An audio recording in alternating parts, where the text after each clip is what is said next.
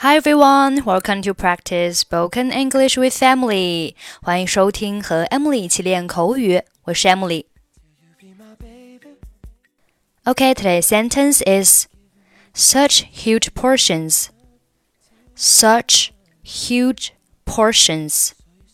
Such huge portions. Portion, P O R T I O N，名词，表示部分。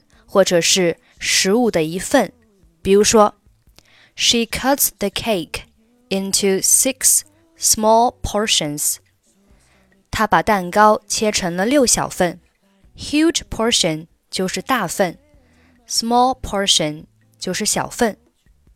Such, S-U-C-H，表示这样、非常、如此，用来强调程度。比如说。 It's such a beautiful day. 今天天气如此之好。Why are you in such a hurry?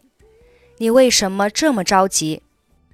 所以，such huge portions 意思就是分量非常的大。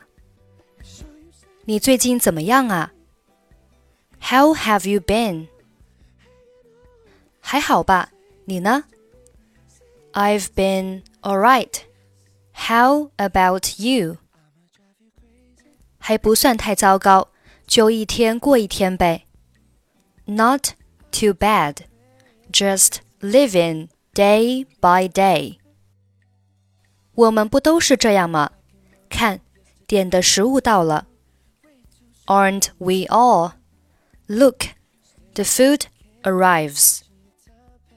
天哪，这很不错。Wow! This is great. 对呀，分量很大。I know such huge portions.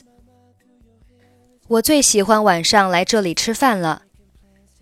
This is my favorite place to eat at night.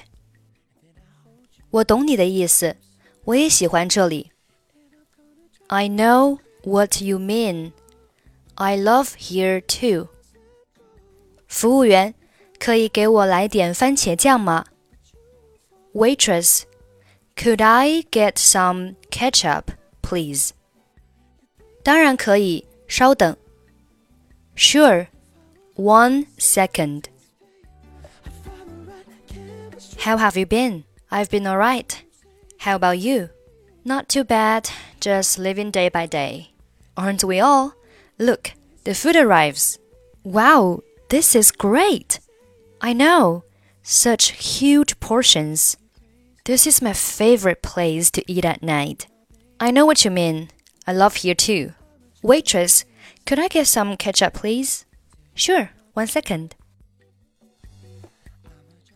Okay, that's it for today. Thanks for listening. I'm Emily. I'll see you next time